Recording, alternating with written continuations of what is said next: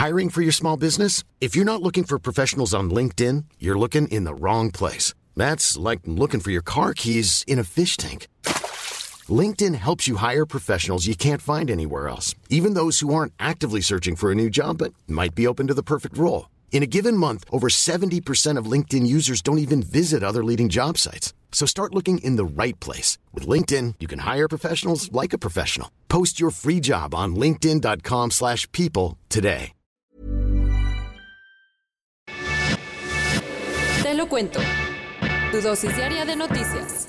Hola, soy Pau Mendieta y aquí te va tu dosis diaria de noticias. ¿Te lo cuenta? Te lo cuento.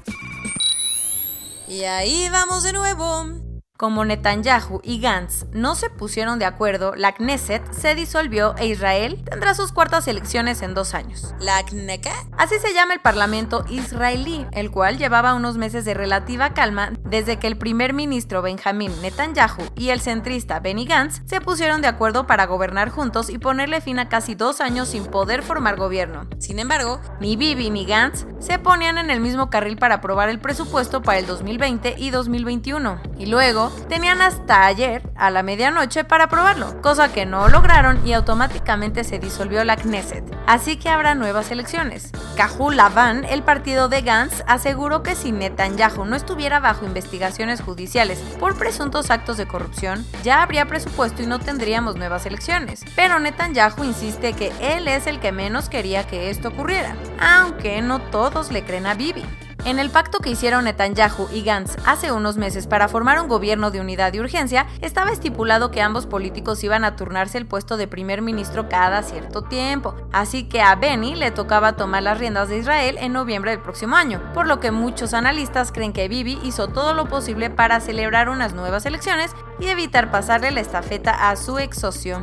¿Qué pasará ahora? Las elecciones serán el 23 de marzo y aunque el Likud, el partido de Netanyahu, parece tener ventajas, muchos israelíes llevan semanas en las calles exigiendo la renuncia del primer ministro. Además, recientemente se creó un nuevo partido comandado por un ex amigo de Bibi, así que la moneda está en el aire más trapitos al sol. La Unidad de Inteligencia Financiera presentó varias denuncias contra la Iglesia a la Luz del Mundo por presuntos delitos fiscales y lavado de dinero. No creas que las 32 acusaciones por delitos sexuales que tiene su líder Joaquín Nazón García son el único problema de la Iglesia a la Luz del Mundo.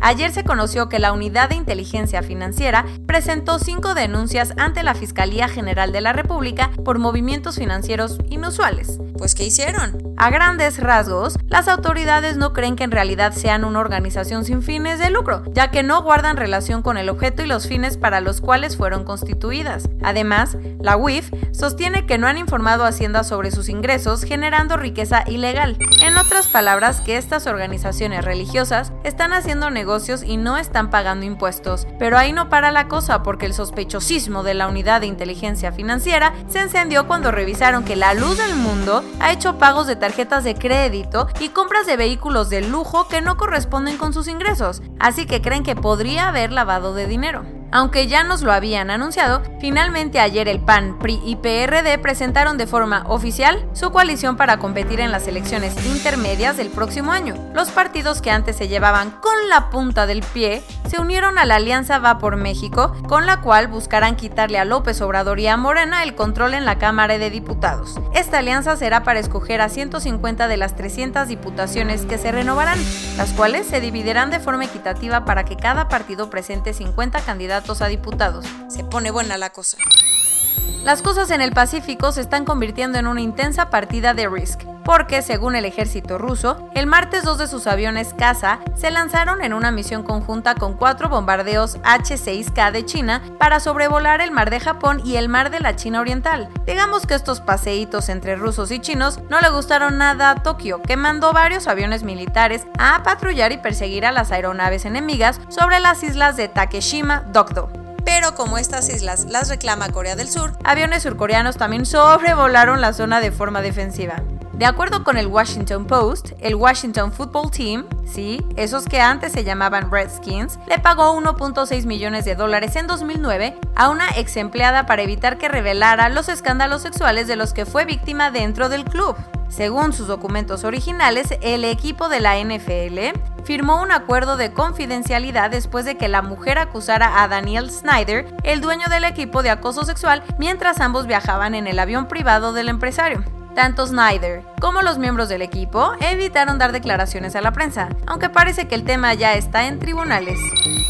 Como Kamala Harris ya está lista para tomar protesta como vicepresidenta, su asiento en el Senado por el estado de California quedará vacío. Para que esto no siga así, el gobernador californiano Gavin Newsom anunció ayer que el relevo de Kamala será nada más y nada menos que Alex Padilla, quien se desempeña como el secretario de Estado de California. Alex es hijo de mexicanos y se convertirá en el primer senador latino en representar al Estado. Gavin le comunicó la noticia al próximo senador a través de una videollamada que se hizo viral por lo emotivo del momento.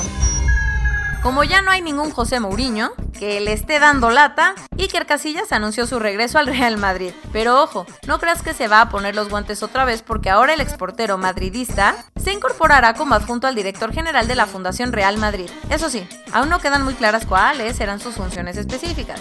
Su regreso al club se da después de 5 años de haber salido y 15 meses después de haber sufrido un infarto mientras jugaba para el Porto de Portugal, situación que lo obligó a retirarse de las canchas. Corona News Global en el mundo. A nivel global ya hay más de 77.916.000 casos y hasta ayer en la noche al menos 1.714.000 personas habían muerto. En México, 1.338.426 personas se han enfermado de COVID-19 y desafortunadamente 119.495 han muerto. Recuerda, quédate en casa aunque tu presidente no use cubrebocas. Marcelo Ebrard informó que el primer lote de vacunas de Pfizer, procedente de Bélgica, llegará a México el día de hoy. Según el canciller, cada semana llegarán más dosis para que el último día de enero haya cerca de un millón y medio de vacunas en nuestro país. Según datos oficiales, 105 hospitales y clínicas en todo el país registran una saturación del 100% para atender pacientes con coronavirus.